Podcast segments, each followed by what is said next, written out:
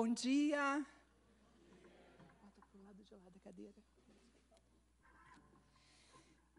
Que bom estarmos aqui nessa manhã para ouvirmos um pouco da palavra do Senhor, prestarmos culto ao Senhor e já, eu não sei vocês, mas eu estou muito feliz com todas essas músicas do meu tempo. Falaram tanto ao meu coração.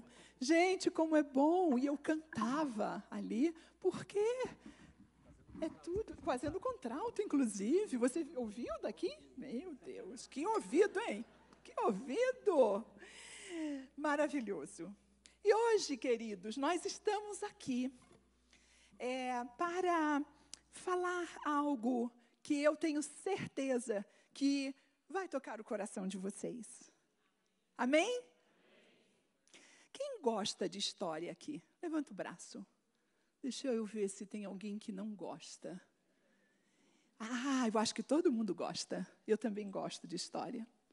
E sabe que quando eu leio a Bíblia, eu sento lá numa cadeira na minha casa, tem uma poltrona, e uma poltrona que é uma minha e uma do Daniel, assim.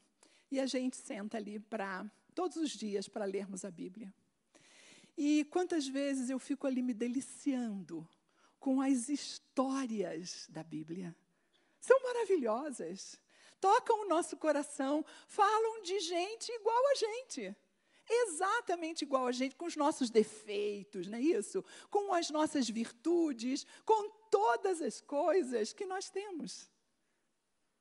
E muitas histórias falam sobre a soberania de Deus sobre aquelas vidas que elas ouviram. Olha que história linda que o, o pastor Avison falou agora aqui, que Ana fez, deu deu, fez um voto ao Senhor no altar do Senhor.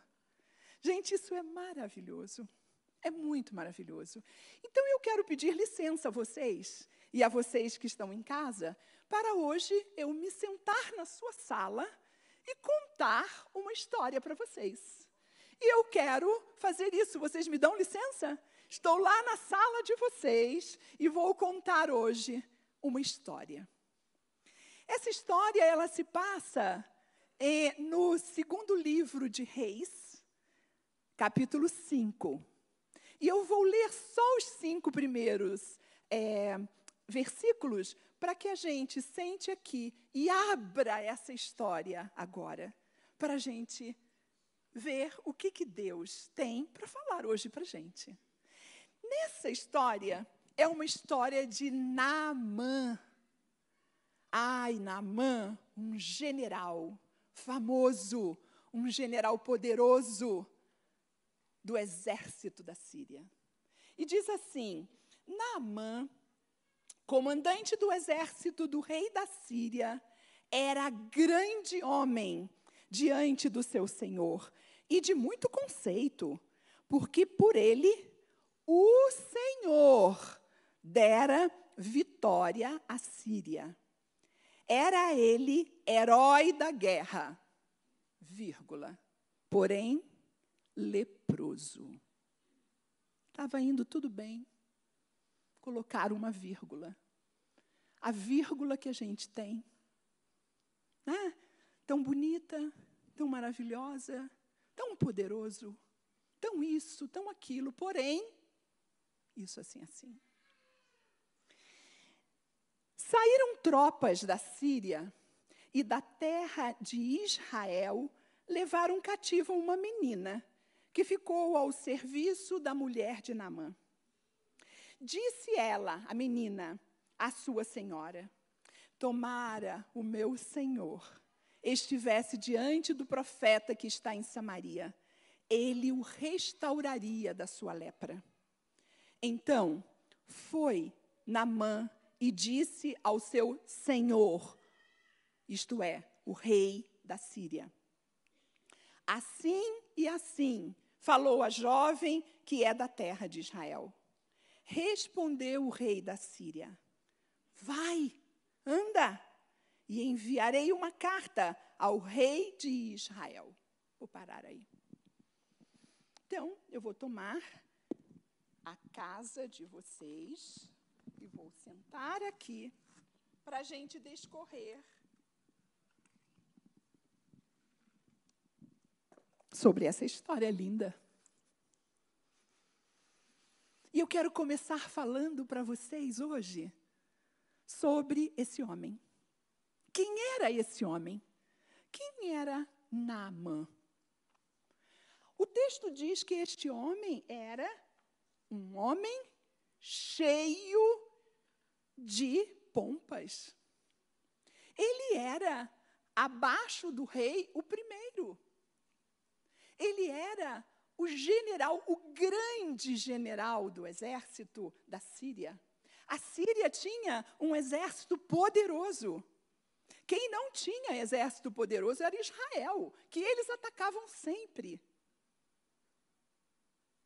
E a Síria pegava seus soldados, atacava esses povos que estavam por ali, atacou tantas vezes Israel.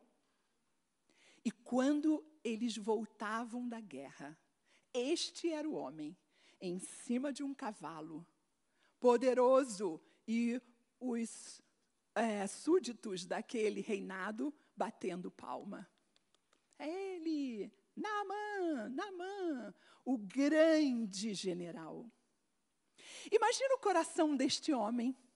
Imagina o nosso coração. Como é que não ficaria o nosso coração com todas essas festas sendo feitas para nós? Como é que ficaria o seu coração? E este homem, ele foi tendo um coração de orgulho, de soberba, de vaidade. Este homem por, é, é, pode estar né, passando pelas ruas e as pessoas se curvando a ele. Esse homem era poderoso. Mas ele tinha um grande segredo. Um segredo como o nosso. Estava debaixo das medalhas dele. Esse segredo era uma lepra que consumia o seu corpo. A lepra, neste tempo, era uma doença incurável. Não existia é, absolutamente nada que pudesse fazer. A pessoa ia morrer. Ela estava é, é, com a carta dela assinada: vai morrer porque não existia remédios. Não existia nada que pudesse ser feito para uma doença tão horrorosa. E aquele homem tinha lepra por dentro daquele uniforme de general. Mas olha só, no versículo 2, diz que quando a Síria invade lá Israel, e briga com Israel, guerreia com Israel. Eles trazem uma menina. Uma menina adolescente. Não é uma mulher, uma adolescente. Esta adolescente, ela é arrancada da casa dos seus pais. Ela é arrancada do povo dela. Ela é arrancada da vida dela do dia a dia. E ela vem Imaginem o coração desta menina, que provavelmente nunca saiu de casa. E agora ela é tomada pelo exército sírio e tirada de todo o conforto da casa dela. E ela vem parar na casa do general. Ela vai ser escrava da mulher do general. Olhem que situação o algoz dela traz ela para dentro da casa dele. E essa menina, provavelmente, dias passam e ela tem um susto enorme. Porque ela nunca tinha visto uma pessoa leprosa. Porque em Israel, quem era leproso tinha que ficar separado. Os leprosos saíam das suas casas, saíam do convívio social e eram colocados do lado de fora da cidade. Vocês lembram já quando, na época, já na frente de Jesus, os nove, é, os dez né, leprosos, que estavam o quê? Afastados da, da, da cidade. Jesus encontra com eles num local. E este homem estava dentro de casa. O primeiro susto que esta menina leva é isto: ela escuta alguma coisa, comentários, ela pode estar vendo as coisas dele separadas, o quarto dele separado. Tudo era separado dentro de casa. E ela acha estranho. Provavelmente, quando ele chegava em casa, tirava a sua, o seu uniforme e mostrava aquilo que ele não queria mostrar para ninguém. E essa menina, quando olhou, compadeceu-se deste homem. Vamos combinar, gente? E se fosse a gente? Como é que eu olharia? O quê? O meu algoz? Ele também sofre. Eu estou aqui sofrendo, chorando provavelmente à noite, com saudade da minha mãe e do meu pai, e eu estou com um leproso. Vai morrer. E vai morrer. Vou só esperar para ver o que, que vai acontecer. Sabe, o coração dessa menina não foi assim. Ela se compadeceu deste homem, deste homem cruel para a vida dela. E ela fez uma coisa que não se fazia também naquele tempo, que era conversar com os seus patrões. Mas ela falou. Sabe o que, que ela disse? Olhe bem, o que, que ela vai dizer para a mulher do Namã. Ela diz assim, ó, tomara o meu senhor, o Namã, estivesse diante do profeta que está em Samaria, ele o restauraria da sua lepra. Gente, ela não está dizendo aqui que, olha, se ele estivesse diante do profeta, talvez, pode ser. Não, ela afirma que ele seria restaurado da lepra dele se ele estivesse diante do profeta. Ela crê, ela sabe na vida dela, quantas histórias ela ouviu de Eliseu? Quantas? Sunamita está aqui antes dessa história. E provavelmente corria né, pela cidade as histórias que o profeta, é, os milagres que o profeta fazia. E ela cria ela tinha um Deus que estava dentro dela, porque os seus pais provavelmente seguiram aquilo que está escrito também, que ande com o seu filho, para que ele veja as coisas que estão acontecendo, para ele crer neste Deus que nós temos, queremos e temos que dar continuidade. E ela provavelmente andava com os seus pais, ouvia sobre o profeta e agora ela fala para a esposa de Namã. Provavelmente ela levou um susto. Que isso? Curar? Curar lepra? Como assim? Não existe. Ainda não temos isso. Mas aquela mulher provavelmente também tinha visto o marido dela correr atrás da cura durante muitos anos. E vamos combinar também que quando a gente está em apuros, ah, como é que a gente ora? Como é que a gente corre para saber o que, que passa nesse machucadinho? Ai, cada um dá um, um, um, uma, um palpite, não é assim? E a gente vai passando os remédios tudo. Por quê? Porque a gente quer que, que aquilo passe. E ela foi contar para o seu marido. E o seu marido deve ter ficado, vamos pensar? Namã deve ter falado: Eu? O grande general. Vou me submeter a isso, a ir lá naquele povo, o povo que eu guerreio, o povo que não é nada.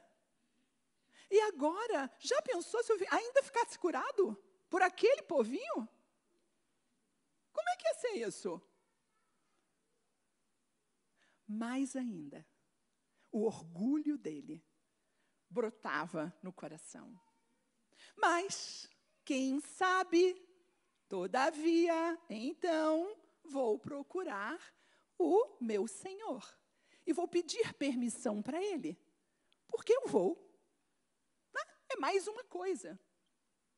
E ele foi ao rei da Síria. E chegou lá e contou para o rei. Sabe aquela menina? Pois é, contou para minha esposa, minha esposa me contou, e agora eu vim aqui contar para o senhor que há um profeta lá em é, Samaria e que ele pode curar. O rei foi mais crente que ele.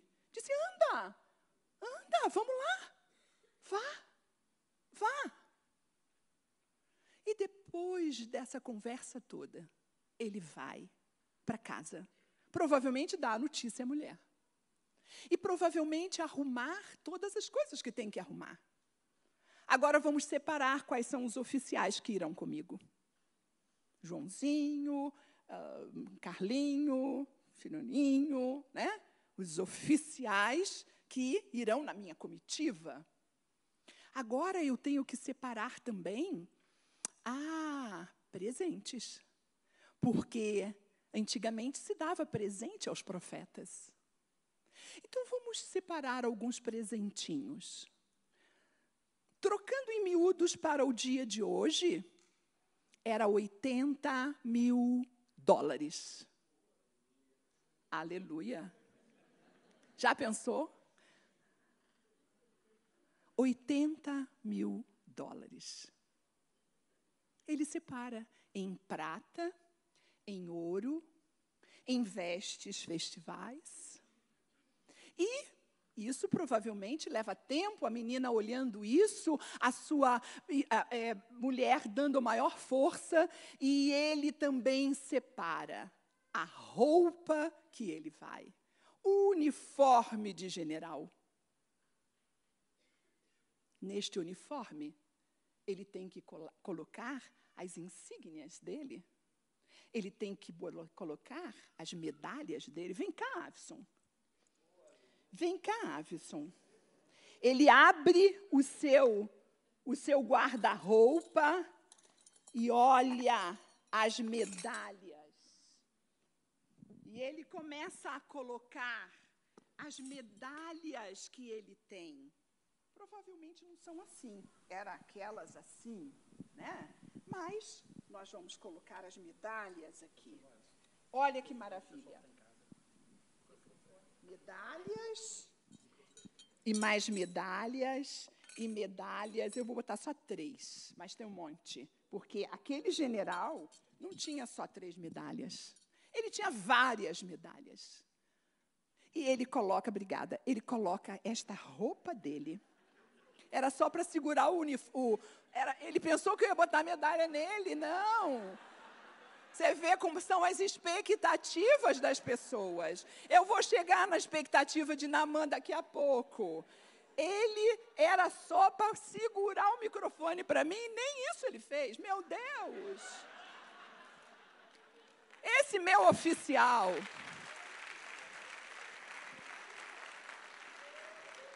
Esse meu oficial não pode ir comigo nessa missão. Obrigada, querido, obrigada. está lá ele diante do espelho, vestido, eu coloco branco, provavelmente era branco, todo fechado, para que ninguém visse nada nele. E as medalhas e as coisas, e ele olhava e dizia né, para o espelho: Eu sou o cara. Eu sou o cara. Mas, debaixo dessas medalhas, debaixo desse uniforme, tem um homem que sofre, Um homem carente, frustrado, sabendo que vai morrer, condenado a uma morte horrorosa. E eu não preciso descrever como é que se morria da lepra. Condenado a isto. Mas um homem que se colocava agora em cima de um cavalo, provavelmente puro sangue, um cavalo árabe, árabe, isso aí, um cavalo árabe. E ele agora, com os seus oficiais, ele parte com aquela caravana, ele parte para Israel. Ouro, prata nos presentes, ouro, prata no peito dele. E muitos oficiais para acompanhá-lo. E eles partem para é, Israel. Quando chega em Israel, com a carta na mão, faceiro, porque o, o, o senhor dele tinha mandado uma carta, entrega a carta ao rei de Israel. O rei de Israel, quando lê aquilo, tem um piti grita, fala, rasga a roupa, conclui tudo errado, dizendo que ai, o rei da Síria está arrumando algo para vir brigar conosco de novo. Eu, por acaso, sou Deus para curar lepra? E faz um estardalhaço. E precisava fazer porque tinha que sair dali aquela informação. Né? Não é assim? A fofoca também já existia naquele tempo. E tinha gente ali que diz: Tu não sabe o que aconteceu. O rei da Síria mandou um cara, o general deles, para o nosso rei, e o nosso rei está em pânico. Alguém escuta, diz: oh, Isso aí é mole. Vou falar com Eliseu. Eliseu sabe da, da, da coisa lá. Eliseu, tu não sabe da maior, aconteceu isso, isso, isso, isso. E Eliseu manda um recado. Manda esse homem para cá. Eliseu estava em Dotã, que ficava a 16 quilômetros. Sobe no cavalo de novo, endireita as medalhas, endireita os presentes e vamos para lá. Só que nessa estrada, imagina você indo para algum lugar que você quer muito, como eu. A gente vai fazendo todas as expectativas possíveis. Na verdade, nós vamos chegar lá, vamos para um jantar. Nossa, vai ter um jantar lindo, a mesa está toda colorida, vai ter isso e aquilo para comer. Eu vou encontrar com fulano, com Beltrano, e a gente vai andando, né? E fantasiando isto. E não foi diferente com ele ele vai naquele caminho pensando: vou encontrar com este profeta. Ele vai mandar eu entrar, ele vai se curvar diante de mim, vai dizer: que prazer, general, receber o senhor na minha casa. Isto é uma honra. E ele vai andando e pensando isto. Quando chega na porta da casa do profeta, o profeta sequer sai.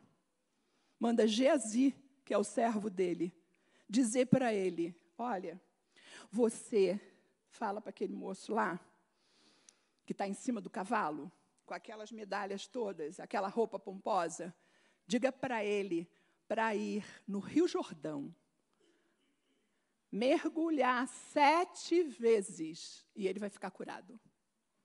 O quê? Esse homem sequer veio aqui na porta falar comigo. Eu, grande general, eu que tenho todas essas medalhas, eu que sou maravilhoso, um general de guerra, cheio de um currículo maravilhoso, cheio de virtudes. Este homem não fala nem comigo e ainda me manda para um riozinho de lodo. Como assim? Eu tenho rios na minha cidade que são muito melhores do que esse rio daqui? Não vou. Não vou. Igualzinho a gente, né? O quê? Fazer isso? Me submeter a essa pessoa? Como? Pensa que eu sou o quê? Que eu sou é, é, empregada dele? Não é assim com a gente.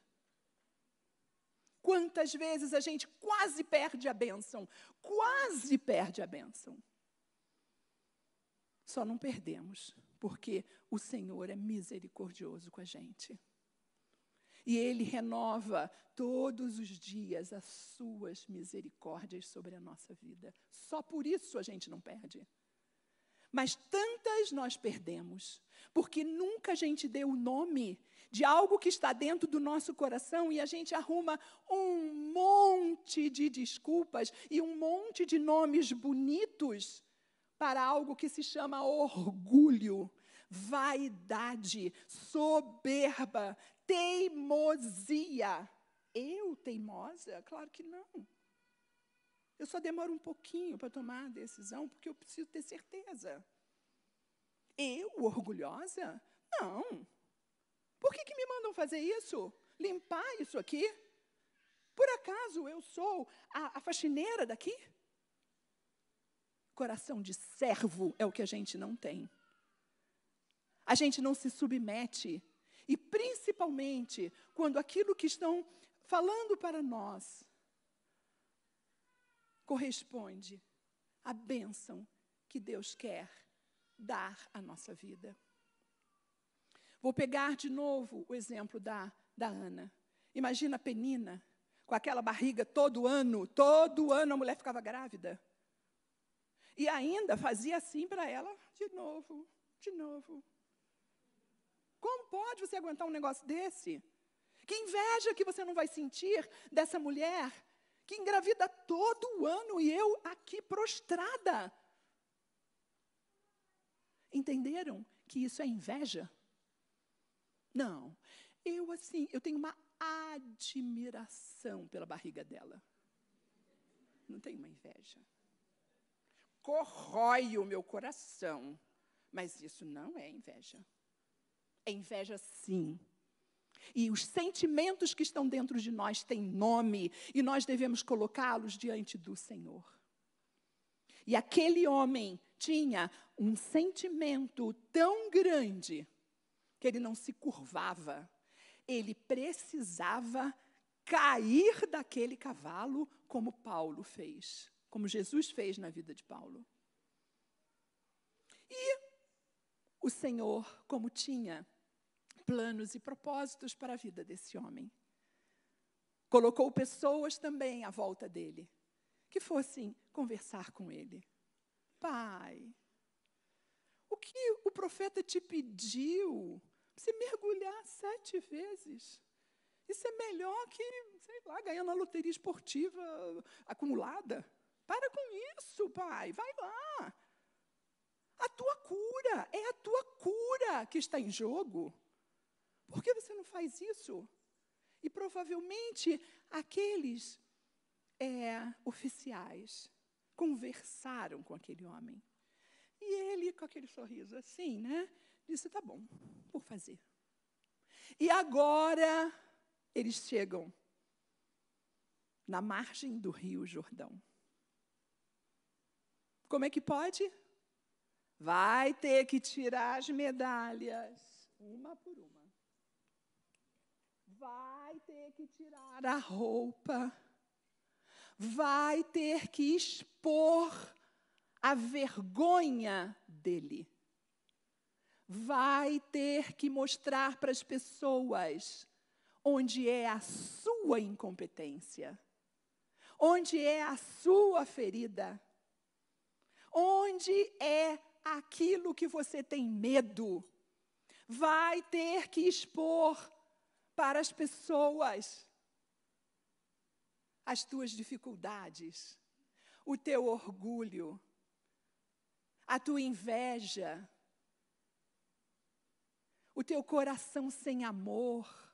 Cada um de nós tem algo que a gente não quer expor. Fica no segredo, está dentro de nós, guardadinho. Mas agora, o grande general, com toda a pompa dele, ele vai ter que tirar aquele uniforme que, que fazia dele o grande general. Você é general em quê? Vai ter que se expor. E agora ele entra.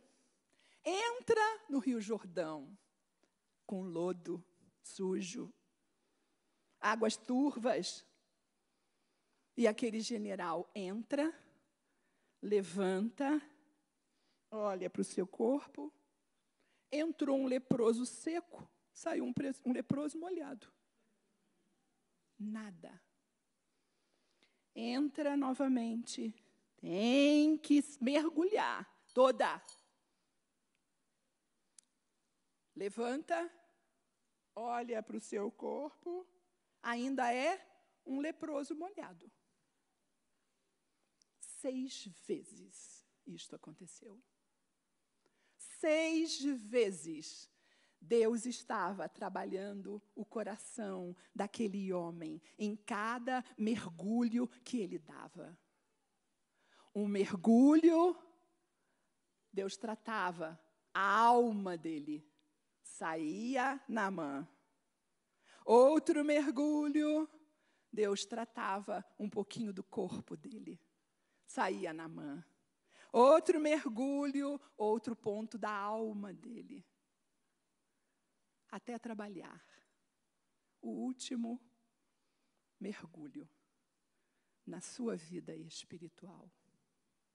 Quando ele mergulha pela sétima vez, ele levanta. A Bíblia relata para gente que a pele dele era como a pele de uma criança, um bebê perfeita. E aquele homem admite agora que ele está diante de um grande Deus. O Deus do milagre, o Deus que pode fazer coisas, obras maravilhosas, o Deus que muda, muda a minha sentença de morte, que muda a sentença que os médicos me deram para eu morrer. Agora eu posso viver. Esse homem sai dessa água. Eu imagino a festa que se faz com os seus oficiais, com aquelas pessoas todas. Mas no coração dele agora tem uma gratidão. Ele diz: Vou voltar ao profeta. Eu quero ir lá no profeta. E chega diante do profeta. E ele fala a coisa mais maravilhosa do mundo. Agora eu sei que há Deus em Israel agora. Amém. Aleluia. Agora, este homem viu. Este homem viu para ele poder crer. Nós fomos chamados para crer, para ver. Este homem viu. Este homem agora é outro. E ele vai ao profeta. Ele volta, mas agora o profeta recebe ele. E ele fala coisas interessantes, e eu quero ler com vocês o que ele fala. Ele diz assim, ó. No versículo 15: Voltou ao homem de Deus, ele e toda a sua comitiva. Veio, pôs-se diante dele e disse: Eis que agora reconheço que em toda a terra não há Deus, senão em Israel. Agora, pois, te peço, aceites um presente do teu servo. Aceite. E Eliseu disse: Não. Não, não. E ele continua.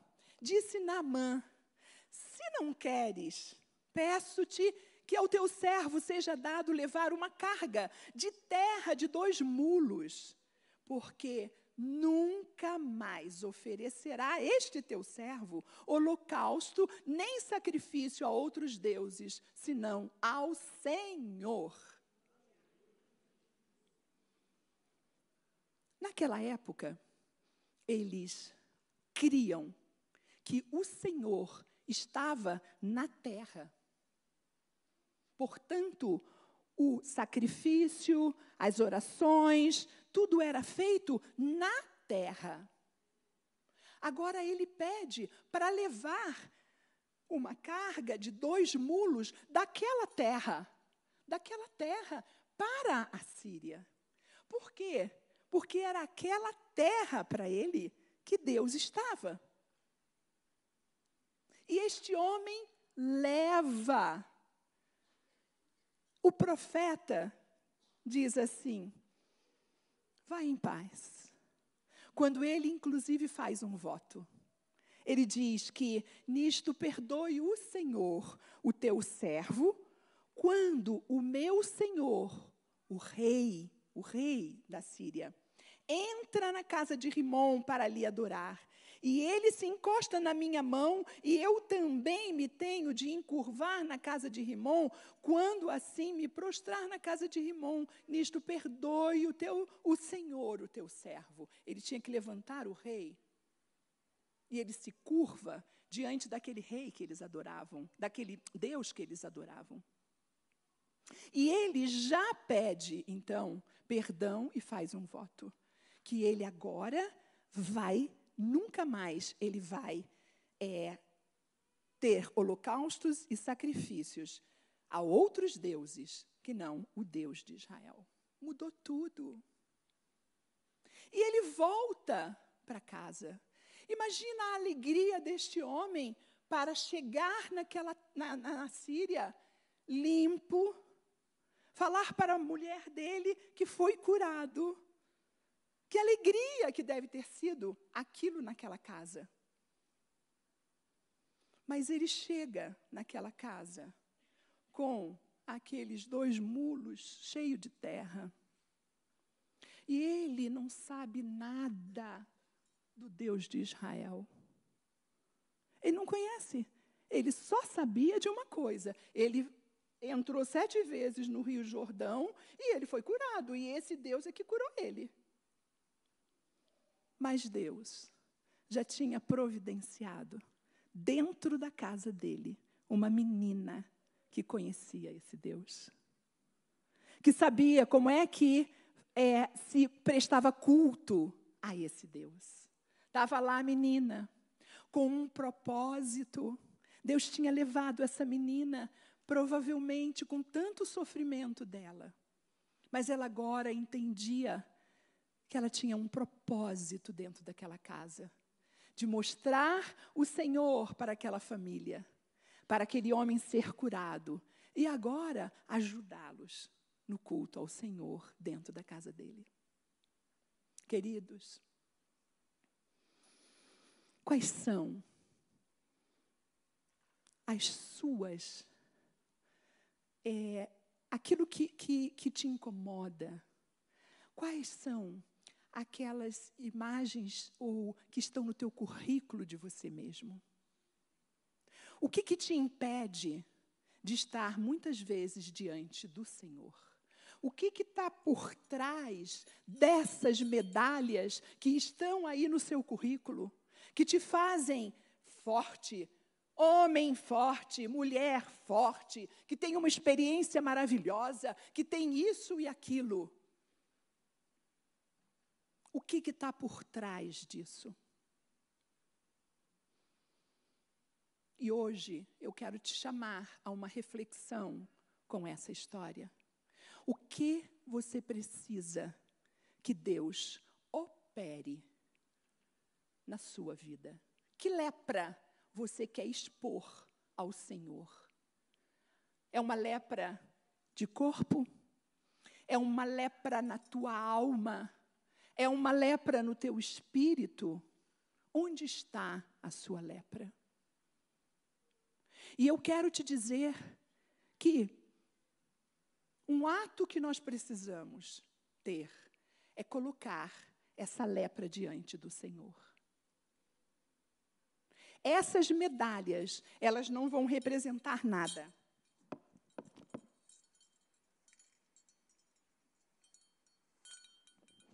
Essas medalhas, elas têm um cunho de nos dar aquilo que o mundo dá valor. Mas isto daqui não são as medalhas que o Senhor dá valor para a nossa vida. Embaixo dessas medalhas há muita coisa que nós precisamos entregar hoje ao Senhor. Qual é a tua lepra? Que a medalha está escondendo. Qual é? O que, que está por debaixo das grandes medalhas da sua vida? E eu quero te convidar a vir aqui, no altar do Senhor, entregar, como eu vou entregar agora, todas essas é, que simbolizam, todas essas medalhas, que simbolizam algumas coisas que eu posso ter recebido na minha vida. Algumas coisas que talvez me fizeram orgulhosa. E eu quero entregar aqui publicamente, para que o Senhor tire isto de dentro de mim. Que o meu coração seja como aquela menina, que possa ter amor pelos outros, compaixão pelos outros. Que eu possa não me basear num currículo, em algo que Deus deu para nós, mas que eu possa basear a minha alma a ser parecida com Jesus, para que Ele possa me usar, usar como usou aquela menina. E eu quero te convidar agora, vem aqui com as tuas medalhas, vem aqui, chamar pastor Avison, que nós vamos orar por você. Entregue aqui sua, as suas medalhas, entregue aqui a sua lepra, entregue aqui aquilo que o Senhor quer limpar do seu coração, da sua alma, da sua vida espiritual. Não deixe que esta vergonha seja exposta no momento em que você não quer, mas exponha essa vergonha agora para o Senhor para que ele restitua a sua vida, como ele restituiu a vida de Namã. Ele levou para casa um outro homem, um homem novo, um homem renovado, fisicamente, emocionalmente e espiritualmente. Nunca mais aquele homem foi o mesmo. E ao sair daqui, eu quero é, dizer para você que nunca mais você será o mesmo. Entrega, entrega, entrega ao Senhor aquilo que te impede, inclusive, de prestar culto a Ele, aquilo que impede de você ser inteiro na presença dEle. E Deus restituirá o teu coração, a tua, o teu corpo, a tua alma e o teu espírito fazendo o trabalho que Ele quer fazer na nossa vida. E que muitas vezes as nossas medalhas impedem dele fazer aquilo que Ele quer fazer na nossa vida. Em nome de Jesus. Amém. Que palavra, meu amado. A história de Namã é a história de muita gente. Muitos de nós que esconde atrás das conquistas financeiras, conquistas de títulos, a nossa lepra, a nossa fragilidade, o nosso pecado. Mas Deus é maravilhoso, é poderoso. Não tem nada que Deus não possa curar, transformar, libertar. E Deus é tão poderoso que Deus usou algo muito simples. Um rio, como a Zé falou, o Rio Jordão, cheio de lodo, um rio estreitinho. Aquele general chegou diante de Namã e disse: Na minha terra tem rios muito melhores, Abana e Fafá. São rios maravilhosos, grandiosos. Por que eu tenho que fazer isso? Obediência, humilhação, perseverança. Era aquilo que, que Namã teria que obedecer a direção de Deus, se humilhar, porque quando nós nos humilhamos na, diante da potente mão de Deus, Ele nos exalta, e ir até o fim, se são sete mergulhos, Deus vai curar no sétimo, não é no quinto, não é no sexto, de repente você está vindo aqui pela sétima vez, décima vez, vigésima vez, centésima vez, e você está dizendo: não aconteceu nada, pastor. Quem sabe que é a 101. É só mais uma vez, só mais uma oração, só mais uma oferta, só mais um louvor, só mais uma um clamor ao Senhor, mais um jejum, não sei, mas Deus sabe. De repente a cura vai ser agora, na tua vida. Nós vamos orar, então coloca a tua vida diante do altar do Senhor. Não desista, não desista, não pare no sexto mergulho, não pare no sexto e meio, não pare, vá até o fim aonde Deus tem para você. Vá até as últimas consequências para viver aquilo que Deus tem para a tua vida, o milagre que Deus tem para a tua vida. A Zé viveu muitos milagres de Deus, ainda está vivendo. Ela tem autoridade para pegar essa palavra, porque ela não desistiu quando uma sentença bateu na sua porta, dizendo que não tinha jeito. E Deus a curou. Pai, nós queremos te louvar. Nós queremos colocar a vida de cada um dos teus filhos, aqueles que estão em casa agora, Senhor Deus e Pai também, em nome de Jesus Cristo. Eu quero convidar a igreja a ficar em pé em nome de Jesus. Se coloque agora diante de Deus também. Você pode não ter vindo aqui na frente, mas de repente tem algo no teu coração e você está aí com vergonha de não sair daí. Ah, não, eu não vou me expor. Eu quero te dizer, se exponha. Hoje é dia de você se expor diante de Deus, como Namã se expôs. Senhor, vem com o teu poder sobre a vida dos teus filhos. Vem liberar, Senhor Deus e Pai, a tua cura. Que teus filhos possam, Senhor, colocar hoje diante de Ti as suas vidas. Em nome de Jesus Cristo, nós queremos liberar uma palavra de cura sobre a vida dos teus filhos, que toda lepra, Pai, todo pecado, tudo aquilo que está escondido, tudo aquilo que corrói teus filhos por dentro, mas que está encoberto, Senhor Deus e Pai, pelas conquistas, Senhor Deus e Pai, que, está, que estão encobertos, Senhor Deus e Pai, pelo, pelo orgulho, pela soberba, que caia por terra hoje, em nome de Jesus, Pai. E que venha cura que venha a libertação, a transformação, a salvação de vida, Pai.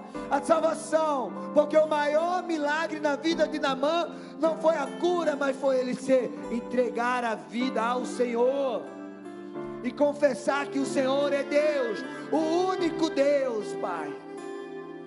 Se você também chegou aqui nessa manhã e você nunca confessou Jesus Cristo como Senhor e Salvador da tua vida, esse é o momento. Vem aqui na frente ou levanta a tua mão e diz: Eu quero esse Deus, eu quero esse Senhor, eu quero, eu quero, como Namã disse. Abençoa teus filhos, Pai. Faz a tua obra, manifeste o teu poder. Que ninguém saia daqui hoje da mesma forma que entrou. Que aqui nesse altar fique toda lepra, todo orgulho, toda soberba, todo pecado, tudo que está escondido. Em nome de Jesus, Pai. Em nome de Jesus. Tu és Deus, Senhor. Abençoa os teus filhos. Toca corações, mentes, transforma. Senhor Deus e Pai, em nome de Jesus Cristo, porque a tua palavra é viva. E a tua palavra, Senhor Deus e Pai, vai trazer cura. Teus filhos vão viver um novo tempo. Aqueles que estão em casa também serão visitados pelo teu poder, em nome de Jesus. Abençoa os teus filhos, Pai, a tua igreja. Abençoa cada um em nome de Jesus Cristo, Pai. Recebe e todo mal, todo mal caia por terra, seja retirado. E eu declaro um novo tempo do Senhor sobre a tua vida, um novo tempo de crescimento do Senhor na tua vida, um novo tempo de conquistas, não as conquistas que os teus olhos, mas as conquistas de Deus para você, as conquistas de Deus. Obrigado, Pai. Obrigado pela vida de cada um dos teus filhos. Tu és Deus. Louvado seja o teu nome. Amém. Fique em pé. Que Deus abençoe. Zé, você foi poderosamente usada por Deus. Eu aprendi muito com essa palavra. Foi benção. Estenda suas mãos para cá. Pai, em nome de Jesus, nós abençoamos a vida da tua filha. Abençoamos a vida do Daniel. Senhor Deus e Pai, continua usando a tua filha poderosamente a cada dia. Senhor Deus e Pai, em nome de Jesus, cobre a vida dela com teu sangue. Se a sua casa, seu casamento, a sua família, suas netas, Pai, faz a tua obra, manifesta o teu poder sobre a vida dela, do Daniel, em nome de Jesus Cristo. E recompensa, Senhor, a tua filha, porque o Senhor é Deus sobre a vida dela. Nós abençoamos em nome de Jesus. Amém. Você pode voltar para o teu lugar. Levanta as tuas mãos. Vou orar. E depois vamos louvar. E está encerrado. Que o Senhor abençoe cada um de vocês. Que o Senhor resplandeça o rosto dele sobre cada um de vocês.